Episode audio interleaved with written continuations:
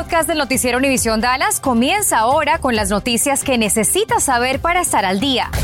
Infórmate de los principales hechos que son noticia aquí en el podcast del noticiero Univisión Dallas.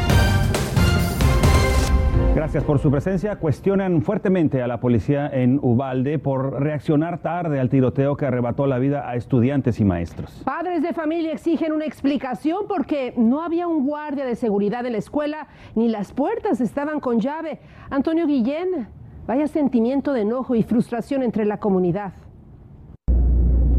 Gracias. Efectivamente me encuentro justo enfrente de las instalaciones de la escuela primaria Rob, este lugar donde para siempre ha pasado la historia como uno de los lugares donde se escribió la más triste y más terrible de las páginas eh, criminales con 19 niños, dos maestros que perdieron la vida a manos de un joven de 18 años armado con un, un tipo, un rifle tipo militarizado AR-15. ¿Qué es lo que sabemos el día de hoy después de esta conferencia de prensa dada eh, por el Departamento de Seguridad Pública del Estado de Texas? Lo siguiente para empezar, hasta el momento se está señalando que la puerta de entrada de la escuela estaba totalmente abierta, que este hombre prácticamente entró como Pedro por su casa, diciéndolo de manera coloquial, sin ningún tipo de problema, cuando todos sabemos que en estos días las puertas de las escuelas están totalmente cerradas, aseguradas, nadie puede entrar sin que se le abra por dentro. Esa es la primera falla, el hombre entra directamente al interior de la escuela después de haber chocado su automóvil y después de haberle disparado varios eh, tiros a su propia abuela, a la que dejó lesionada en condición crítica. Sale de la, de la casa de la abuela, se cae en una especie de canal, se baja, camina aquí a la escuela y es entonces precisamente cuando hace los disparos. La información que se tiene es que cuando los oficiales empezaron a tratar, al menos los primeros aquí en el lugar, a tratar de entrar, fueron recibidos por impactos de bala de alto calibre. Fue en ese momento que los oficiales deciden retirarse porque no cuentan con, eh, por ejemplo, chalecos eh, antibalas que puedan eh, defenderlos o enfrentar las balas del AR-15 que está usando este muchacho de 18 años de edad. Después se salen, se tienen que esperar hasta que lleguen oficiales de equipos especializados en operaciones tácticas y por eso tardan tanto tiempo. Después de esto, una hora después es cuando la situación termina y este joven de 18 años de edad cae precisamente abatido por los disparos de lo que al parecer fueron miembros del equipo táctico de la patrulla fronteriza. Se había mencionado que supuestamente un policía local precisamente había enfrentado a esta persona y en este momento a través de esta conferencia esto se dijo es un rumor, no hay nada cierto en esto. Lo único que sabemos es que continúan las investigaciones, se continúa entrevistando a todos los policías que estuvieron presentes para determinar exactamente qué fue lo que sucedió. Reportando desde Uvalde, Texas, yo soy Antonio Guillén, Univisión. Gracias, Antonio. Dos incidentes con armas de fuego se reportaron en dos escuelas del norte de Texas después de estos trágicos acontecimientos en la primaria Robb en Uvalde, Texas. Uno de ellos en Richardson y otro más en una secundaria al norte del centro de Fort Worth. Un oficial asignado a la secundaria Meham denunció a un alumno en posesión de un arma de fuego. El estudiante fue detenido y un arma decomisada. Ayer la policía de Richardson detuvo a un joven cuando caminaba hacia la preparatoria Bergner. Le descubrieron un arma cargada y un rifle falso en su automóvil. Y entre más conocemos sobre esta tragedia de Uvalde, surgen más preguntas, nuevos cuestionamientos, como por ejemplo, ¿podemos saber si nuestro hijo podría llegar a esto? ¿Puede identificarse una conducta violenta entre adolescentes? Y precisamente por eso está aquí con nosotros Laura Cruces, consultó a un experto que nos tiene consejos, consejos que son muy necesarios en este momento.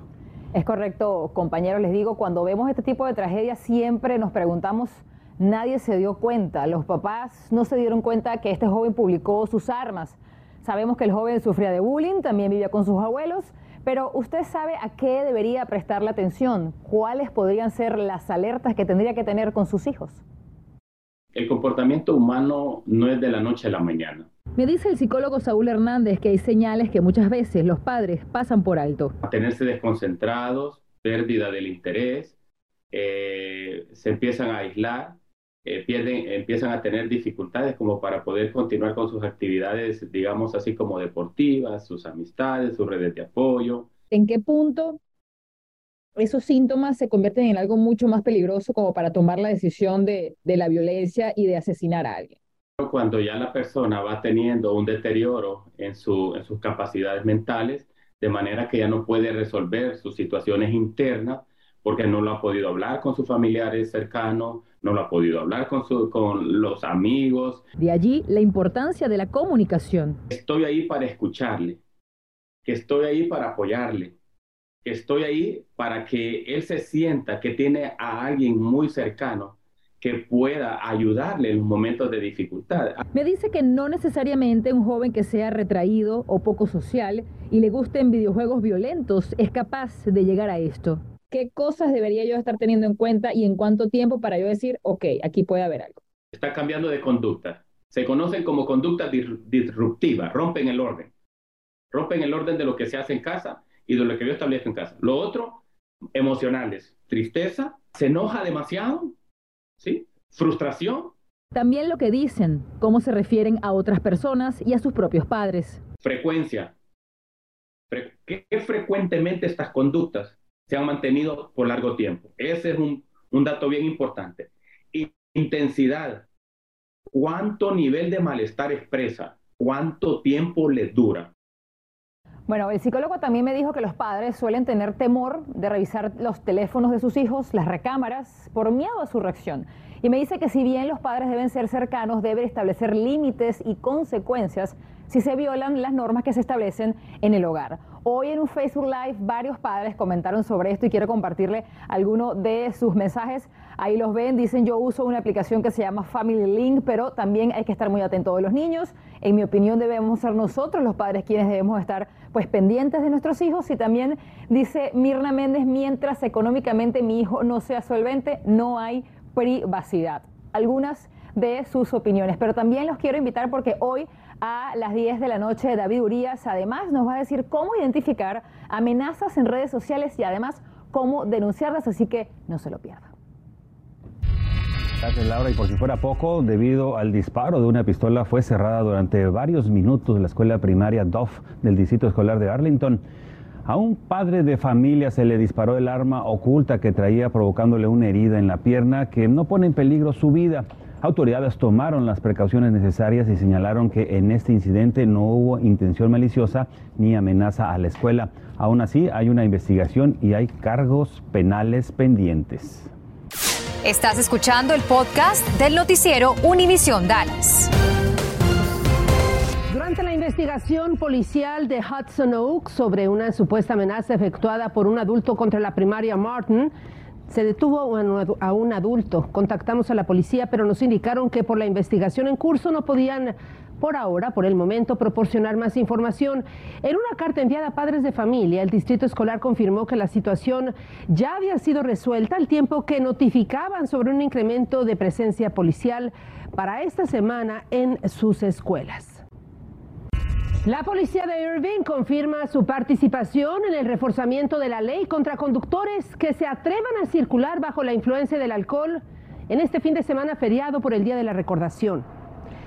Oficiales se enfocarán en lugares de alto riesgo como carreteras y autopistas. Estará vigente a partir de mañana hasta el próximo 30 de mayo. Si se percata de que algún conductor conduce bajo estas condiciones, repórtelo al 911. Mire, quiero que vea estas imágenes. Anoche una camioneta pickup se proyectó a toda velocidad contra una casa un poco antes de las 11 de la noche. Al momento del incidente había un hombre y un perro dentro de esa casa ubicada en la calle San Jacinto de la ciudad de Dallas y ambos resultaron ilesos. Siempre he pensado, un día esa casa algo, algo va a pasar porque está aquí al fin de la calle y, y gracias a Dios que el hombre va a sobrevivir y no sufrió mucho y, la casa es una casa. Y la vecina nos dice además que el conductor de la camioneta solo tuvo un brazo roto, sin embargo la policía aún no ha liberado la información de lo que pasó realmente al conductor por lo que, sucede, por lo que sucedió este accidente. Estamos pendientes. Para ver el video completo usted puede escanear el código que más adelante le vamos a presentar en su pantalla. En Fort Worth la policía pide su ayuda por informes que lleven a la identificación de un grupo de personas que atacó sin motivo aparente a tres individuos cuando caminaban por la esquina de Morton y Foch la mañana del pasado 16 de mayo. Una de las víctimas fue transportada a un hospital local con heridas graves en su cabeza. Las víctimas huyeron a pie del lugar de la agresión y ahora buscan a estos responsables. La policía de Dallas busca a los sospechosos de haber robado más de 22 mil dólares de la caja de seguridad de varias sucursales de la cadena de restaurantes Pollo Regio en un lapso de solo dos semanas. Según reportan, han robado una docena de establecimientos. Uno de los más recientes ocurrió el pasado 16 de mayo. Varios individuos, como los que ven en pantalla, irrumpieron al restaurante ubicado sobre la calle West Davis y con el apoyo, el apoyo de sofisticada herramienta y un mazo, abrieron la caja de seguridad y robaron todo el efectivo. Si usted los reconoce, van a bordo. Denúncielos a Crime Stoppers, ofrece 10 mil dólares de recompensa y Pollo Regio 5 mil dólares adicionales. Debido a la escasez nacional de operadores de autobuses, a partir del próximo mes comienza un ajuste operativo en el sistema de transporte DART. Desde el 13 de junio, 31 rutas de las casi 100 que funcionan actualmente pasarán temporalmente un cambio de frecuencia. Para rescatar la confiabilidad del servicio, implementarán una reducción de 5 minutos en las rutas que actualmente operan cada 15 minutos. Otras rutas matutinas y también del mediodía que funcionan cada 20 minutos, bueno, van a cambiar a pasar cada media hora. Este ajuste está programado al menos hasta enero del próximo año, tómelo en cuenta. Seguramente usted ya se dio cuenta, bajaron levemente los precios del galón de gasolina, pero aún está cara con respecto al año pasado. Un dólar con 53 centavos más que el año pasado, es decir, 56% más que en el 2021. Vamos a ver este mapa interactivo que nos presenta la agencia AAA, en donde nos presenta en tiempo real cuánto está el galón de gasolina. A nivel nacional está a 4 dólares con 60 centavos y a nivel del estado de Texas 4 dólares con 25 centavos. Vamos a verlo por los condados del norte de Texas. En el condado Collins se encuentra en estos momentos en 4 dólares con 30 centavos. En el condado Denton, 4 dólares con 31 centavos. En el condado Dallas, 4 dólares con 34 centavos. Y en el condado Tarrant, 4 dólares con 33 centavos. ¿Qué es lo que tenemos que hacer para ahorrar un poco de gasolina, un poco de dinero? Bueno, vamos a evitar frenar bruscamente, vamos a manejar más despacio, vamos a usar menos el aire acondicionado y algo bien importante, hay que checar la presión de las llantas. Son solamente algunos consejos para ahorrar, aunque sea un poquito. Bueno, pues tenemos más información. Llegaron las vacaciones de verano, desafortunadamente, según los Centros para la Prevención el, Control de Enfermedades, los CDC, los ahogamientos constituyen la segunda causa principal de muerte por lesiones no intencionales después de los accidentes automovilísticos en niños de 1 a 14 años. Para evitar tragedias, el Hospital Children's Health tiene una línea de prevención. Solo tiene que enviar un mensaje de texto con la palabra agua al número 77444 y así recibirán consejos de seguridad. ¿Qué tal amigos? Qué gusto saludarlos. Muy buenas tardes, soy Rodrigo Celorio y esta es la información deportiva más importante hasta el momento. Dos días faltan para la gran final de la Champions League entre el Real Madrid y el Liverpool. Viajamos a París con nuestro compañero Tony Kerky que nos trae los pormenores del duelo entre los Reds y los merengues. Adelante Tony. Saludos amigos de Univisión, seguimos en París con toda la previa de esta gran final este sábado 28 de mayo en Saint-Denis, un estadio que recibirá por tercera vez una final de Champions. París como ciudad recibirá por sexta vez en su historia una final de UEFA Champions League. Llegan muy parejos los dos equipos, el Madrid de ser campeón de liga, el Liverpool de quedarse a un puntito nada más de ese triunfo. Así que ya lo sabe, Liverpool Real Madrid a través de Univisión, TUDN y VIX. Gracias, Tony. Y nos vamos a información de la Copa del Mundo. México confía conseguir tres sedes para el Mundial del 2026 cuando el próximo 16 de junio se eliminen a seis ciudades sede. México tiene apalabradas hasta el momento a solamente dos. Esperemos que Monterrey, Guadalajara y la Ciudad de México puedan hacerse con un lugar. Y nos vamos con información del fútbol de la MLS durante el clásico del tráfico entre Los Ángeles Galaxy y el LAFC. Carlos Vela salió de cambio al minuto 20 por una lesión, la cual hasta el momento se desconoce la gravedad. La molestia del jugador mexicano fue en el cuadríceps. LAFC quedó eliminado de la US Open Cup a manos de su rival de ciudad con un marcador final de 3 a 1.